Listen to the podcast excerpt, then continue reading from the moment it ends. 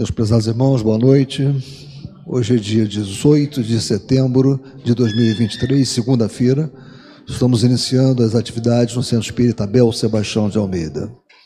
Como sempre o fazemos, rogando a Deus, nosso Pai de infinito amor e misericórdia, a Jesus, nosso querido e amoroso Mestre, amigo incondicional de todas as horas, a Maria de Nazaré, nossa Mãe Santíssima, que nos envolvam no manto de paz, no manto de amor, que a nossa psicosfera esteja preparada para os trabalhos que serão desenvolvidos na noite desta segunda-feira. Bem, meus irmãos, eu vou pedir à nossa irmã Marise, faça a gentileza de ler para nós essa página, que é uma página preparatória para os trabalhos que advirão, de estudo. Uh, boa noite. É, a, a página de hoje são Os Credores no Lar, parte 1. No devotamento dos pais, todos os filhos são joias de luz. Entretanto, para que compreendas certos antagonismos que te afligem no lar, é preciso saibas que, entre os filhos companheiros que te apoiam a alma, surgem os filhos credores, alcançando-te a vida por instrutores de feição diferente, subtraindo-te aos choques de caráter negativo no reencontro. Preceitua a eterna bondade da justiça divina que a reencarnação funcione, reconduzindo-os à tua presença através do berço. É por isso que, a princípio, não ombreiam contigo em casa como de igual para igual, porquanto reaparecem humildes e pequeninos. Chegam frágeis e emudecidos, para que lhes ensines a palavra de apaziguamento e brandura. Não te rogam a liquidação de débitos na intimidade do gabinete, e sim procuram-te o colo para nova fase de entendimento. Respiram-te o hálito e escoram-se em tuas mãos, instalando-se em teus passos, para a transfiguração do próprio destino. Embora desarmados, controlam-te os sentimentos. Não obstante dependerem de ti, alteram-te as decisões com um simples olhar. De doces numes do carinho, passam com o tempo a condição de examinadores constantes de tua estrada. Governam-te os impulsos, fiscalizam-te os gestos, observam-te as companhias e exigem-te as horas. Reaprendem na escola do mundo com o teu amparo. Todavia, à medida que se desenvolvem no conhecimento superior, transformam-se em inspetores intransigentes do teu grau de instrução. Muitas vezes choras e sofres, tentando adivinhar-lhes os pensamentos para que te percebam os testemunhos de amor. Quem não viveu isso, né? Calas os próprios sonhos para que os sonhos deles se realizem. Apagas-te pouco e pouco para que fuljam em teu lugar Recebes todas as dores que te impõe a alma com um sorriso nos lábios, conquanto te amarfanhem o coração. E nunca possuis o bastante para abrilhantar-lhes a existência, de vez que tudo lhes é dado de ti mesmo, sem faturas de serviço e sem notas de pagamento. Quando te vejas diante de filhos crescidos e lúcidos, erguidos à condição de dolorosos problemas do espírito, recorda que são eles credores do passado a te pedirem o resgate de velhas contas. Busca auxiliá-los e sustentá-los com abnegação e ternura, ainda que isso te custe todos os sacrifícios. Porque no justo instante em que a consciência te afirme tudo haveres efetuado para enriquecê-los de educação e trabalho, dignidade e alegria, terás conquistado em silêncio o luminoso certificado de tua própria libertação. É texto do Reformador, de fevereiro de 1963, na página 43. Tão atual, né, gente? Do livro O Evangelho por Emanuel, o Espírito de Emanuel, em uma psicografia de nosso amado Chico Xavier. Um bom estudo para nós todos. Vamos prestar a máxima atenção à nossa querida irmã Deusa Nogueira, que vai nos falar sobre a parentela corporal e a parentela espiritual. Tema que está no Evangelho segundo o Espiritismo, capítulo 14, item 8. Por favor, nossa Irmãos, que nós possamos todos ter a consciência que estamos reunidos em nome de Deus, sobre as bênçãos de Jesus, sobre o amparo. Aqui, por causa da filmagem sobre as bênçãos de Jesus e sobre o amparo da espiritualidade generosa né, que nos tutela os passos. É que a gente traz muita coisa, aí deixa eu ver onde que eu ponho. Eu vou fazer assim. Não, é que aqui tá. Ela pode. Ah, é? Olha a bobagem, me escolha bobagem. Que coisa, né? Então, gente, que a gente possa assim estar assim sempre sentindo né, na casa espírita esse amparo profundo que existe porque estamos reunidos em nome de Jesus. Ele me falou: onde estiverem duas ou mais pessoas reunidas em meu nome, aí eu estarei. E o tema de hoje é um tema bem complexo, né? Que não dá para a gente fazer gracinha e passar por cima, não. Que é a questão do honrar vosso pai e vossa mãe, é o capítulo 14 e é um capítulo muito difícil, muito difícil. Eu lembro que eu fui fazer o um estudo uma vez na casa de Fabiano e quando eu saí, uma amiga evangelizadora, né? É, ela está na evangelização. E aí ela falou assim: Ah, deusa, foi uma pena, eu estava na evangelização para assistir o estudo, essas coisas que as pessoas falam por delicadeza, né? E aí é, estava o garotinho, ele ouviu lá de longe o meu nome, né? Eu, uma coisinha assim, cinco anos. Aí ele ouviu assim, assim tia de Deus. Hã? É, os dez mandamentos ainda estão na validade? Por quê, gente? Isso é uma confusão que a gente às vezes faz na vida dos nossos filhos, né? A gente traz para evangelização espírita mas coloca em escola confessional, né? Porque a gente quer que eles vençam na vida, né? Então a gente coloca lá naquelas escolas, né? Que não precisa nem falar o quê. E nessas escolas, aula de religião é obrigatória, eu acho que é bem feito, tem que ser mesmo, porque já escolheu a escola, né? Há de se sujeitar às normas, e aí a criança vive o contraponto, começa a confusão na cabeça. Entre aquilo que eu ouço na escola todo dia, e aquilo que eu ouço na casa espírita, como é que fica? E eu achei uma graça, porque com certeza a história dele é dos Dez Mandamentos, estava dando lá, né? E ele queria saber se estava na validade ainda. Assim, está, meu querido, claro que está sim. E aí Jesus veio para a gente entender melhor e praticar a lei de Deus. Eu fui saindo de fininho, né? Mas essa questão é séria é séria, não é? Porque honrar pai e mãe, ele não fala cuidar, não é? ele não fala dar uma olhadinha, ele vai trazendo nesse mandamento uma revisita à gratidão da nossa história, né? Porque se nós chegamos até aqui, todos nós, gente, dependeu de um pai e de uma mãe.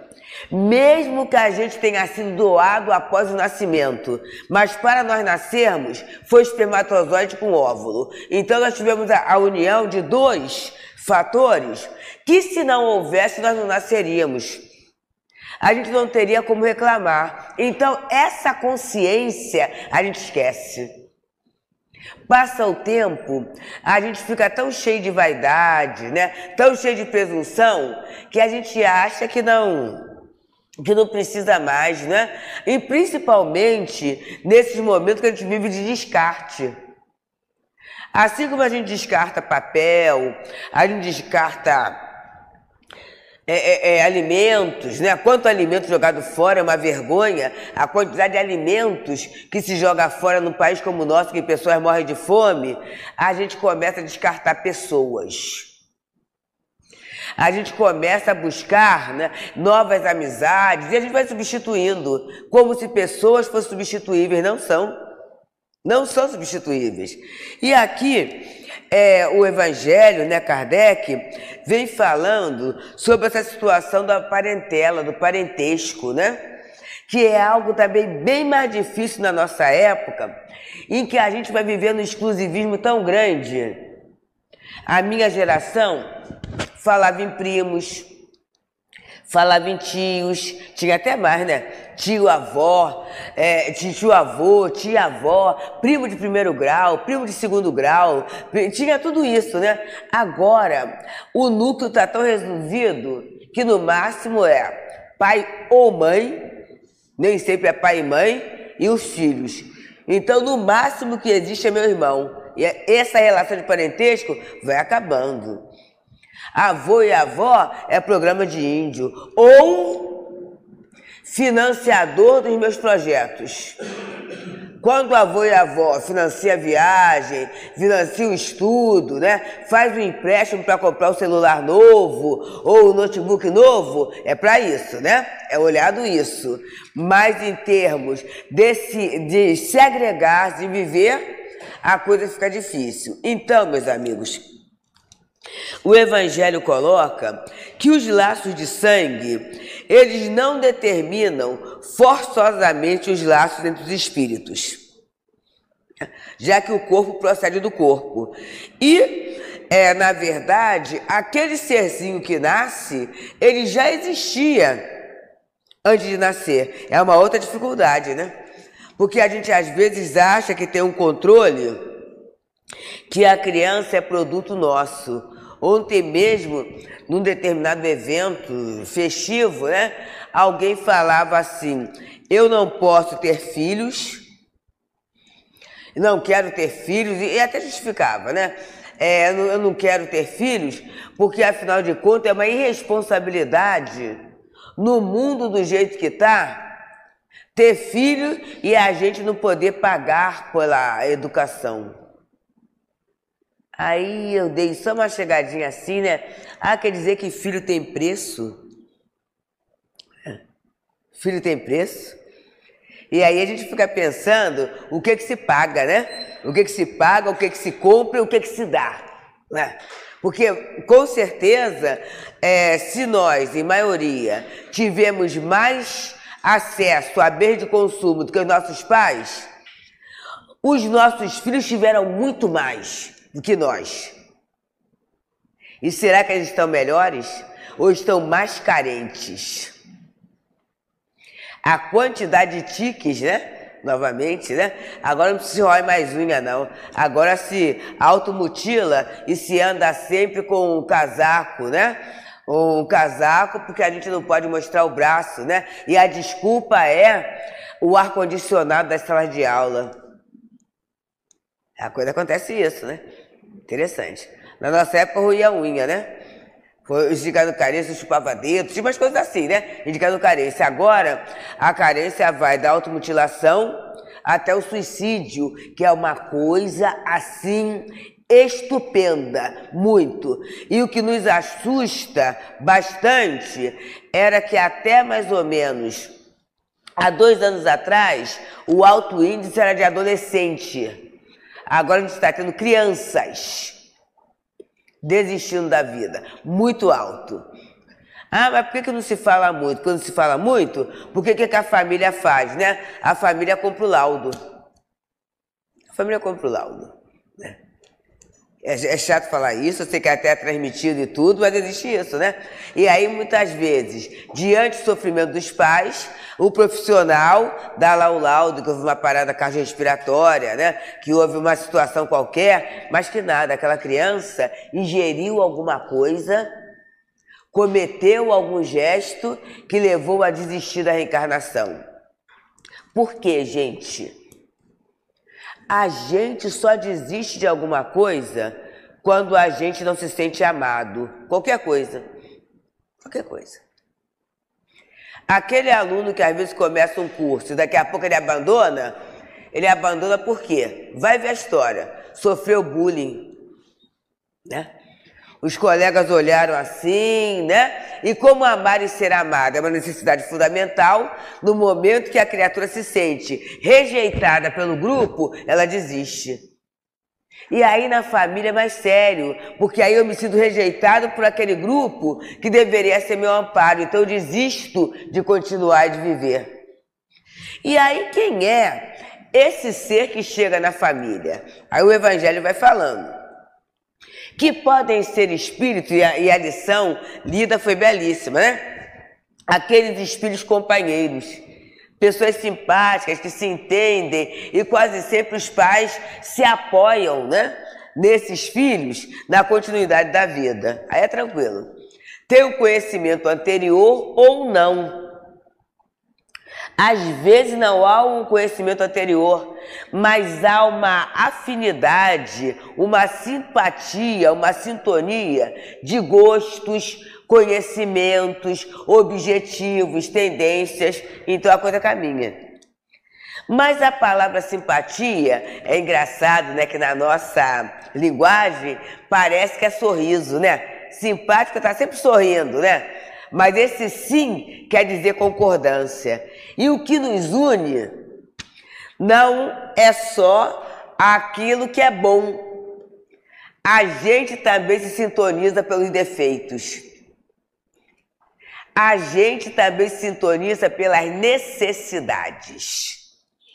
Então pode chegar alguém na minha família que é que nem que nem que eu, né? Cheio de dificuldades, né? Eu não tenho paciência. Aí vem aquela criatura toda irritadiça, né? E aí eu fico mais irritado ainda, que coisa séria, né? Eu não gosto de desculpar. Aí vem aquela criatura que lembra que no dia 20 de fevereiro de 1986, a senhora não me deu um pedaço de bolo de chocolate. Meu Deus, vai passar. Pois é, né? Mas eu também não sou assim. Eu também não esqueço algumas coisas. Então, gente, são esses parentes desafios que chegam na nossa família. É, tem uma, uma quadrinha muito interessante do Jovino Guedes que ele fala: é parente que lembra o malho, que te malha noite e dia, é o que mais te dá trabalho e mais te beneficia. Porque não tem gente assim? A gente tem na família uma pessoa, né? Uma prima. E aí, na, na minha geração, a gente apresentava os namorados a toda a família, né? Ainda mais quando o namoro ia ficar no firme, né? Apresentava, né? Então tinha os pais, ia para as tias, e aquilo no meio, até de fazer um passeiozinho, né? Apresentando. E aí a prima foi apresentar o namorado quase noivo aquela tia. E essa prima é uma pessoa assim, o apelido é docinho, imagina, né? É docinha mesmo, sabe? Uma beleza, sabe? E aí, na hora que ela chega para apresentar, a tia fala assim: Olha, não confia nesse jeitinho dela, não, hein? Se você pretende casar, toma cuidado. E aí, gente, olha, a minha prima saiu com muita raiva, né? Chegou em casa, falou para outra tia assim: Olha, tia, a gente vai casar, mas eu não quero a tia fulano no casamento. E aí a mãe, como é que não pode ser? Tem que ir, não sei o quê. E essa tia era até madrinha. Imagina, né? Porque olha só, se a gente não tem a certeza um do outro, poderia ter acabado o casamento ali. Mas aí o tempo passou, casaram, né? Conheceram a doutrina espírita, espírita, a família foi conhecendo e tudo. E aí observa só, gente, essa tia falou que desde pequenininha, quando a, essa prima nasceu, que ela foi olhar, ela não quis pegar no colo. E não era comum, né? Isso, não quis pegar no colo. Que ela sentiu uma coisa e aí, pela lei da reencarnação, ficou claro o quê? Que aquela coisa que ela sentiu não era da agora. Não era da agora. E aí, numa orientação espiritual, o espírito falou para essa prima, falou assim: quem dá esquece, mas quem apanha, se não tiver nobreza do coração, não vai esquecer. Imperfeito, como somos, né? Aproveita esse momento para oferecer à sua tia o melhor possível. E aí, o que acontece? Essa tia que era madrinha lá de batizado, foi madrinha de casamento também. E aí elas foram, hoje, né, gente, se dão maravilhosamente bem pela luz da reencarnação, gente pela luz da reencarnação, porque antes a tia mesmo falava assim: eu olhava para você, fulana, e tinha medo. O que será de tão sério que aconteceu? Não interessa o que foi, né? Mas aconteceu, não foi nessa encarnação. Mas foi no outro momento. E aí veio na mesma família para quê? Para continuar brigando? Não é o objetivo da lei. Há um companheiro muito querido do movimento espírita, o Gilson Lima, que ele diz assim, ó. Deusa, a questão é o assento. Que assento, seu Gilson? Ele fala assim: observa só. A lei de Deus permite que os inimigos reencarnem juntos, que nós reencarnemos juntos aos inimigos, para que nós nos amássemos. Mas aí a gente tira o assento e a gente diz que a gente reencarna junto aos inimigos para que nós nos amassemos.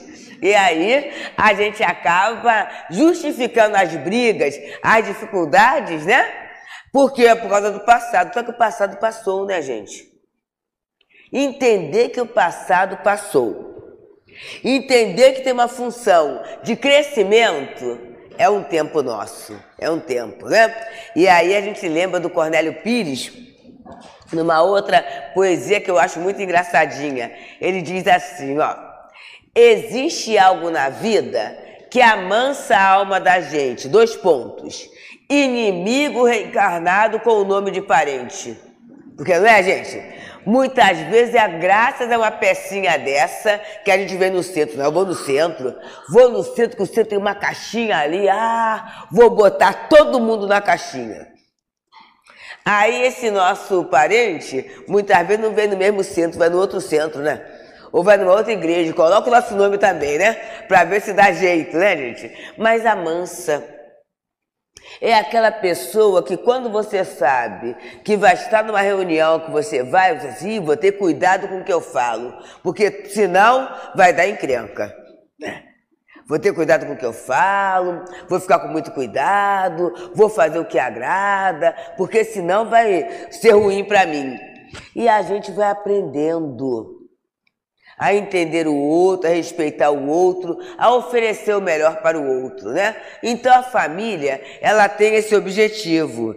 E aí, Kardec fala mais. É, os verdadeiros laços de família, né, não são, é, por conseguinte, os fixados pela consanguinidade, mas os firmados pela simpatia e pela comunhão, de pensamentos que unem os espíritos antes, durante e após a sua encarnação. Eu queria saber quem é aqui que já não passou uma cena de ciúme. Puxa, eu sou sua irmã e você conversou com fulana, que não é nem da nossa família, pois é. Mas às vezes a gente confia mais. Aí a pessoa fala, confiou mais em um estranho do que em mim? Mas acontece com a gente, né? Então tem a família do laço de sangue, sim, mas tem as famílias do pelo laço espiritual, que é alguém que a gente encontra na nossa vida. Pode ser um vizinho, pode ser um colega de escola, pode ser um colega de trabalho, não é? pode ser às vezes até uma pessoa na casa espírita. A gente encontra, a gente tem uma confiança tem uma segurança, mesmo que a gente fique muito tempo sem encontrar, quando a gente encontra, como se fosse hoje. Eu ainda há pouco falava de mocidade espírita, né? Então, na minha mocidade espírita, né, a gente tem alguns contatos, assim, frequentes até agora. Mas tem outras pessoas que foram, até saíram do país, né? Foram para outros estados, estão mais longe de tudo. Mas é interessante agora pela internet, né? A gente consegue fazer aqueles encontrões. Quando a gente encontra, é como se nunca tivéssemos separado. Por que, que é isso? É a família pelos laços espirituais. Essa afinidade, essa simpatia, aquilo realimenta uma vez por ano só, mas aquilo realimenta a alma da gente, né? Porque é um amor que não foi plantado numa circunstância, é um amor que vem nos acompanhando ao longo da vida, né? E aí, ele fala um pouquinho aqui, ó. É, já falei. E aí ele vai falando sobre a hostilidade que às vezes existe entre irmãos, também já falei, né? Que é uma desconfiança, é uma dificuldade muito grande. E Jesus passou por isso. Jesus passou por isso. A família não entendia muito bem, não, porque ele era diferente, gente. Quando se faz uma escolha diferente da vida familiar, as pessoas olham assim meio desconfiadas, né? Será que é verdade mesmo? O que, é isso? Então, naquele momento em que Jesus some, que vai conversar com os doutores da lei, os irmãos falaram assim: ih, ele perdeu o espírito. Quer dizer, ficou, ó, ruim da cabeça. E na verdade, quando ele é encontrado, o que, que Jesus fala?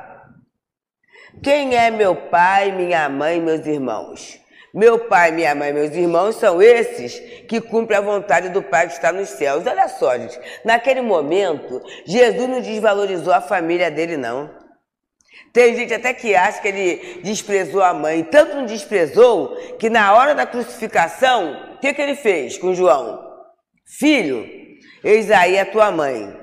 Mãe, eis aí o teu filho. E João, ele deu conta, né? Ele tomou conta de Maria, lá em Éfeso, né? Até o finalzinho. Maria desencarnou bem velhinha, né? E João também. Então ele, ele é, sentiu isso, era a família espiritual que Jesus estava colocando para se pensar. E aí, meus amigos, nessa obra aqui, deixa eu ver qual eu vou pegar primeiro, que são duas. Hum. É, que é o, o livro Encontro Marcado, de Emmanuel. Ele fala no item 9 experiências pessoais, experiências perigosas na esfera dos entes queridos. Queridos, quem é que não tem, muitas vezes, uma esposa, um esposo, um filho, uma filha, um sobrinho que está no momento perigoso. Esse momento agora, então, é muita coisa, né, gente?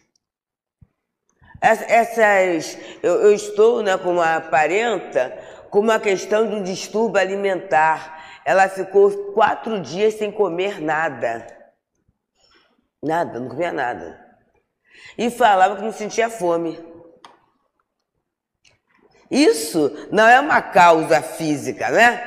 Por uma causa emocional, né? Um, um, uma causa espiritual, um descontentamento em relação à vida. E aí é aquele momento em que a família fica em alerta. Perigo, né? Perigo. E aí é uma situação difícil, que a gente vai se reunindo, a gente vai amparando, para quê, né? Para que essa criatura, essa, essa querida, né, não desista do processo de viver, por quê? Contrariedades, frustrações, todos nós temos. E vamos continuar a ter, faz parte da aprendizagem. Né? Mas observa, alguém que sempre foi brilhante, né? Aquela estudante ótima, aquela situação ótima, tudo sempre ótimo, né? Chega no momento em que alguma coisa não acontece de acordo com a cabeça, a criatura se revolta. É um momento difícil. A não aceitação da própria vida, né? A não aceitação das provas que precisamos passar. Então Emmanuel fala assim, ó, sustentar a campanha de esclarecimento contra a influência do mal, preservando-nos contra a criminalidade, é dever nosso.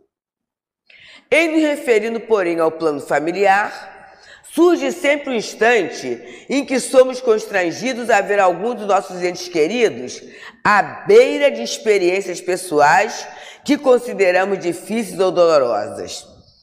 A gente tem o momento da drogadição, né, gente? E a droga consentida. E a droga que se consegue através da internet, né, gente? E a droga sendo oferecida aí, gente, na saída do metrô, né? Muito, muito sério, né? E aí, ele coloca aqui, nessas ocasiões, é como se a gente percebesse, né, todos os perigos que se expõem, e a gente fica temendo por ele, o coração fica apertadinho, não fica? Para onde está indo essa criatura, né? Aquele caso da criatura ficar dentro de um quarto, fechada, não sei quantas horas, Está fechado no quarto quantas horas, né? Está lá diante de uma tela. que será que essa criatura está vendo, né? Com quem ela está se relacionando? É uma preocupação muito grande, né? Então, por quê? Porque à medida que a gente vai crescendo, vai amadurecendo, a gente vai vendo que aquela experiência não é uma experiência feliz, não é um momento feliz. E aí Emmanuel fala: o que que a gente pode fazer? Aí ele vem dizendo que a gente possa reconhecer que nenhuma criatura é feliz, né? Se sente feliz quando a gente intervém na liberdade delas. Ih, meu Deus, e agora? E agora? E vamos pensar: a gente se sente feliz quando alguém mexe com a nossa liberdade? amanhã eu vou em tal lugar. Mas, não, não vai, não vai mesmo. A gente pode até por uma, uma circunstância qualquer, a gente não ir, mas a gente ficar bem, a gente não fica bem, né? É, ele diz: cada um de nós é um mundo por si, porque o Criador nos dotou cada um de características individuais inconfundíveis. Cada um de nós tem uma marca, gente.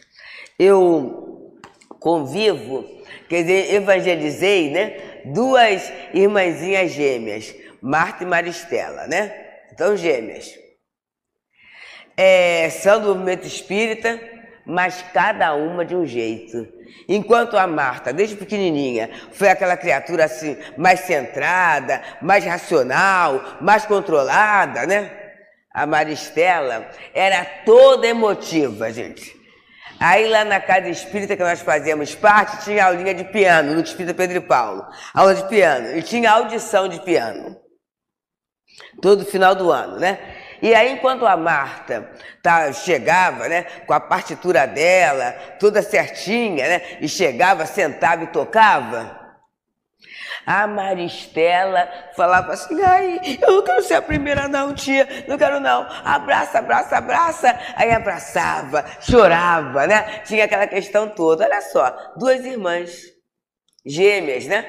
Vieram do mesmo ventre no mesmo momento, mas a reação totalmente diferente em cada uma. E até hoje, hoje elas são mulheres, né? E tudo, uma é tudo é médica, é bem racional, tudo isso. A outra já é mais para a área da emoção, da sensibilidade. Então cada criatura é um mundo, né? É um mundo em si mesmo. E ele diz aqui: emoções e pensamentos, tanto quanto as impressões digitais, variam de pessoa a pessoa. Consequentemente, determinados caminhos que nos fizeram menos felizes em outra época serão provavelmente os mais adequados à edificação da vitória espiritual sonhada pelos entes que amamos. Enquanto que certas criaturas que nos parecem menos simpáticas serão possivelmente as mais capazes de resolver os problemas que talvez, sem o concurso dessas mesmas criaturas, permanecessem indefinidamente insolúveis. Aí eu vou contar o caso, né? Que a gente fala assim: não, eu quero que Fulano case com Peltrano. Já vi logo que não dá certo, né? Esse alguém não vai fazer meu filho e minha filha Fulano feliz. Quem é que pode dizer isso? E o que, que é o ser feliz? E aí eu vou contar um fato, né? Naquele momento, isso foi a filha de uma, de uma senhora que durante um tempo, né, ela nos ajudava em casa. Então a menina era da pá virada, gente. Imagina só, há 30, mais de 30 anos, né? 30, quase 40 anos, ela naquela questão dos bailes, mas ela ia, sabe? E saía num dia, voltava no outro não sei que horas, aquela situação toda, né? E aí, num dia, a, a mãe, né, fez uma oração. Falou assim: Senhor, ajude essa minha filha a encontrar um caminho, não é possível isso. E aí a própria menina, né, é, começou a namorar o rapaz. O rapaz do baile. Aí a mãe falou assim: Ah, meu Deus do céu, não dá, porque não vai dar certo, isso não vai dar certo. Conclusão: engravidou. Aí que, que a mãe chegou e falou assim: a prece foi toda errada, né? Como é que pode uma coisa dessa? Só que ela engravidou junto a uma pessoa, né, que não tinha responsabilidade nenhuma. O que, que ela teve que fazer? Trabalhar. Estudar à noite para melhorar o salário, né? E uma luta muito grande. E aí a vida endireitou. E aí a vida dela endireitando, o rapaz olhando, né? Entrou na mesma situação.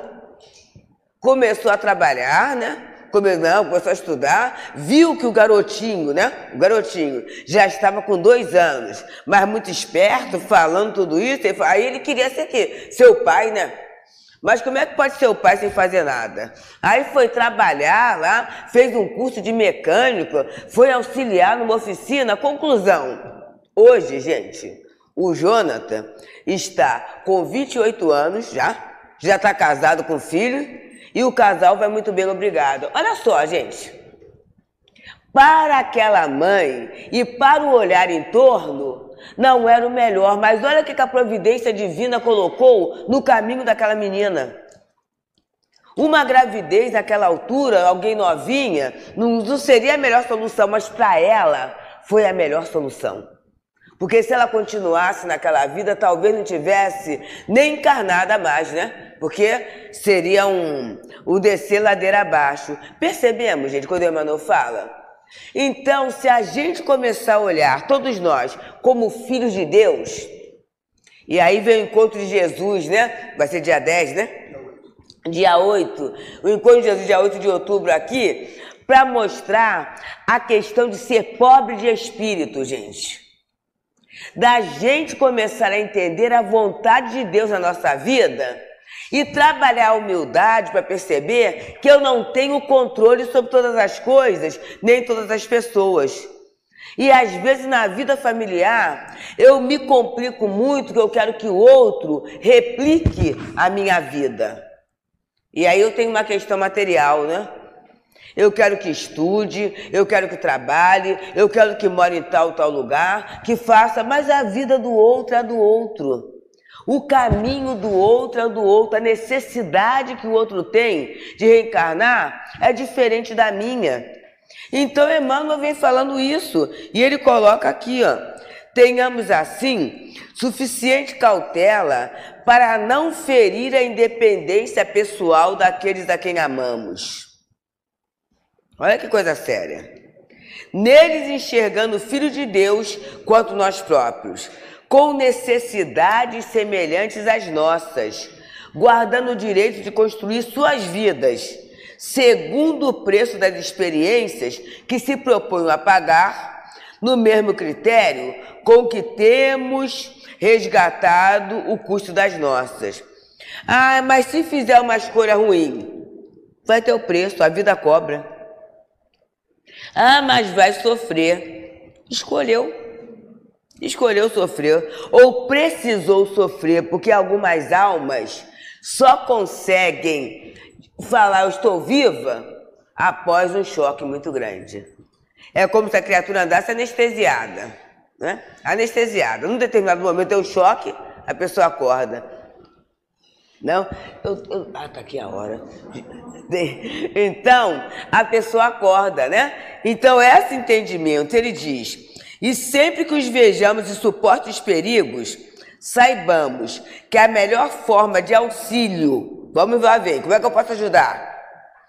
Que lhes poderemos prestar será invariavelmente o amparo da oração e a bênção da boa palavra com que se sintam encorajados a trabalhar e servir, lutar e vencer com o apoio do bem. Olha só, gente. A bênção da oração, vamos orar? Ah, mas como é que eu oro? Todo mundo tem um espírito protetor, tem guia espiritual. Então, uma boa chance para nós, né, é fazer assim. A gente nasce, a gente não é jogado na vida, não, gente. Tem um planinho mais ou menos acertado com o plano espiritual. Eu sempre fiz assim, sabe? Eu oro pelo guia espiritual, pelo espírito protetor, pelo anjo guardião daquela pessoa. E falo assim: ah, amigo, né? Ajuda Fulano, né? Se for possível, me ajuda a ajudar. E quando ele fala da boa palavra, não adianta você ficar recriminando só o outro. Lembra aquela história da criança? A criança vem correndo, não corre, fulano, né? Aí a criança continua a correr, a criança cai, a criança ah, gosta de chorar. Aí você não falei para não correr. Aí o que, que a criança fala? Faz curativo, mãe, né? Uma vez foi com meu filho. É, ele estudava numa escola. Hoje eu vejo a bobagem, né? Lá no primeiro ano, é, já aprendi a divisão. Conta dividir, né? E aí a professora deu uma, uma prova de surpresa. E ele, ó. Aí é claro que ele saiu, né? Saiu é, e não falou nada. Quando chegou em casa, ele mostrou o teste, né? Aí eu falei, mas Gustavo, olha só, e fui falando, né? Aí ele falou assim, mãe, ao invés de ficar gastando palavra para falar comigo, me ensina. É isso? É a boa palavra, né? Não adianta você falar assim, tá vendo? Olha só, daqui a pouco vai dar mal. E aí eu quero ver, não vem pra mim, não. Vai vir, gente. Vai vir, vai voltar. E é bom que volte. Porque se não tiver a mão do amor que é agasalho, a mão, que é a mão de amor, a mão de luz, a mão das trevas vai levar.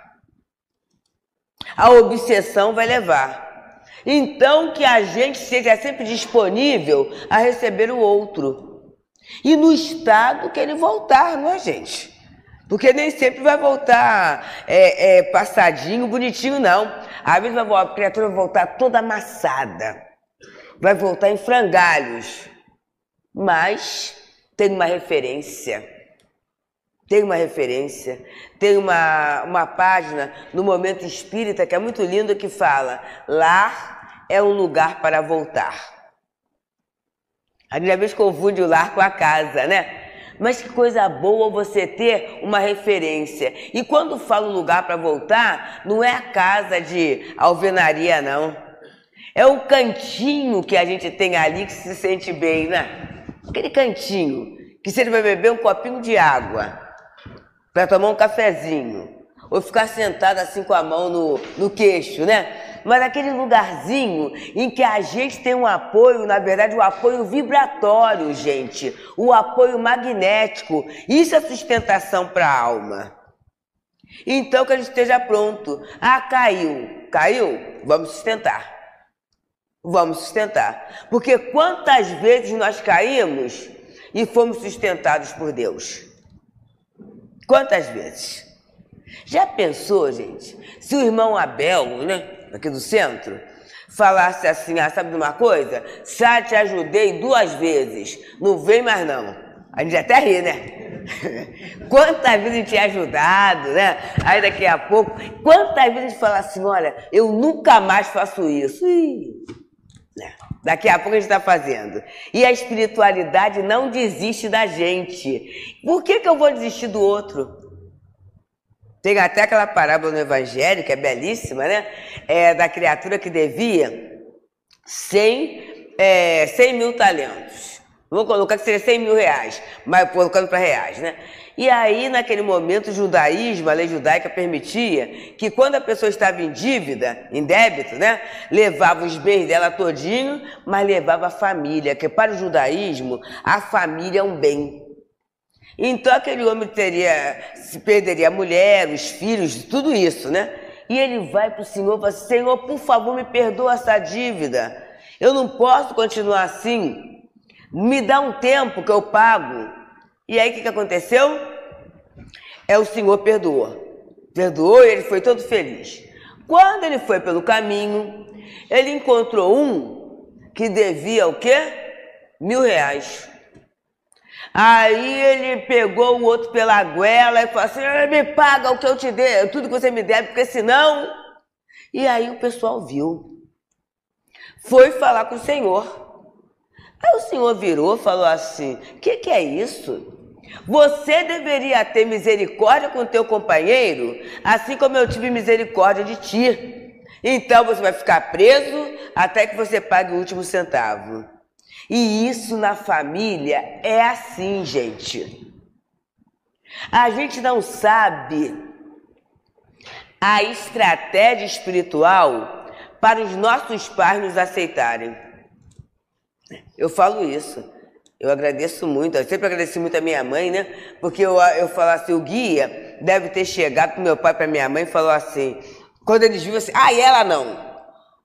Aí o guia virou e falou assim: aceita, aceita que ela vai melhorar, ela vai ser uma flor na vida de vocês. Como palavra de guia palavra boa, né? Aí, não, então a gente vai. E aí a gente nasceu, gente por tanta intercessão, não é? Por tanta. E graças a Deus a gente nasceu.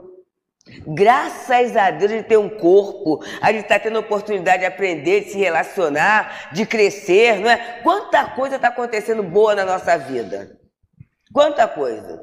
Mesmo as coisas ruins. Não tem aquilo que fala, tá ruim, mas tá bom?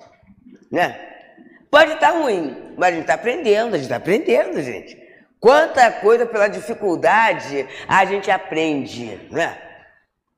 A questão do encontro vai trazer isso.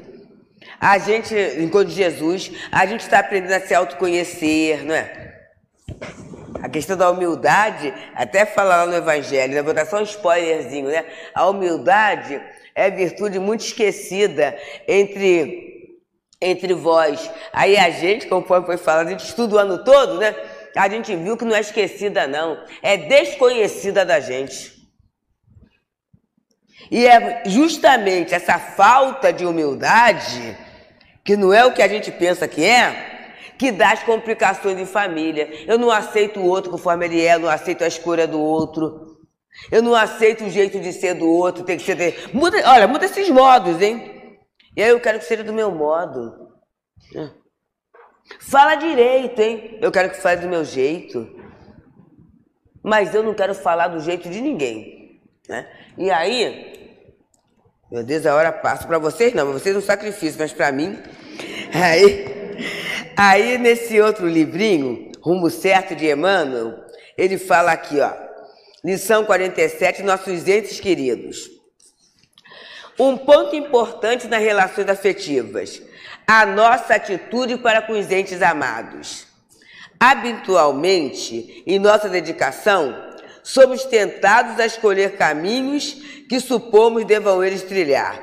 É quase igual a outra, né? Ele diz assim: a fa... Desculpe. A vida, como sucede à escola, é igual para todos os valores do tempo.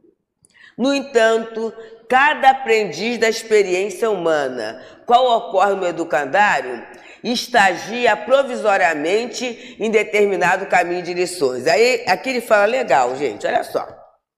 Aquele companheiro terá tomado corpo na terra a fim de casar-se e constituir família.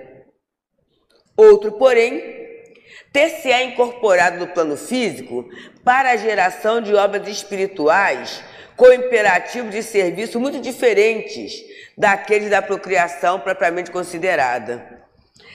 Houve uma época, e a época em que foi escrito o livro, que tinha isso, né? Tinha que casar, se não era solteirona, solteirons, essas bobagem toda, né? E aí, quanta gente casava sem gostar, né? E, e se submetia a muitas situações porque tinha que ter um companheiro. Hoje, não é tem que casar, né? Mas essa questão de ter um companheiro, ter um parceiro, uma parceira, muitas vezes é uma cobrança social. E às vezes uma cobrança social começa cedinho, né? As menininhas, os menininhos que começam a beijar, beijou quantos, né? Essas, essas questões que é só figurina, é só querer aparecer para o outro, né? E ele fala aqui, essa irmã terá nascido no mundo para a formação de filhos destinados à sustentação da vida planetária. Aquela outra, todavia, terá vindo ao campo dos homens a fim de servir a causas generosas em regime de celibato. Eu conheço uma doutora, né, uma médica, e ela trabalha com cirurgia de emergências em alguns hospitais públicos aqui do Rio de Janeiro. E ela fala assim: Deusa, nem pensar em ter família, que ela trabalha com cirurgia de emergência pediátrica, né? Então, dependendo da situação, ela vai para campos, ela vai para. Quer dizer, anda, né? Dos, hospitais aí. Ela fala assim: Deus, como é que pode, né? É, eu ter uma família, eu ter um marido, eu ter filhos, qual o tempo que eu teria? Porque eu trabalho de segunda a segunda. O tempo que, eu, que passa para deslocar de um ponto ao outro, né, é muito grande. E ela ama, né? Assim, na verdade, eu me casei com a cirurgia. Eu me casei com os, com os pacientezinhos que ela chama, né? Com os pacientes, com aquelas criancinhas ali. Olha só. Então não era planejamento encarnatório dela, né? Constituir uma família. Né? E aí vem mais. Cada coração pulsa em faixa específica de interesses afetivos. Cada pessoa se ajusta a certa função, compreendendo assim, sempre que a nossa ternura se propõe a traçar caminhos para os entes amados, saibamos consagrar-lhes em silêncio, respeitoso carinho. E se quisermos auxiliá-los, novamente, gente, oremos por eles rogando a, divina, a sabedoria divina, desculpe, os inspire e ilumine, de vez que só Deus sabe, no íntimo de todos, de nós todos, aquilo que mais convém ao purilamento e à felicidade de cada um. E para acabar, a gente vai trazer desse livrinho Família, né? É, do Chico Xavier, Espíritos Diversos, umas quadrinhas que eu acho que são bem engraçadinhas. Ele fala aqui. Anotações da família. Moldada em dor e prazer, família é um campo a transpor, no qual se deve aprender as grandes lições do amor. Múcio Teixeira. Lulu Parola fala assim: achei no livro da vida este conceito profundo. Olha que engraçado, ó. Família que briga unida consegue vencer no mundo. Ui. Quintino Cunha. Muitos débitos são pagos onde a vida nos atrela, e muitas reencarnações ao carro da parentela. Há muita culpa escondida, cinza que foi ódio em chamas, que às vezes surge na vida no parente que mais amas.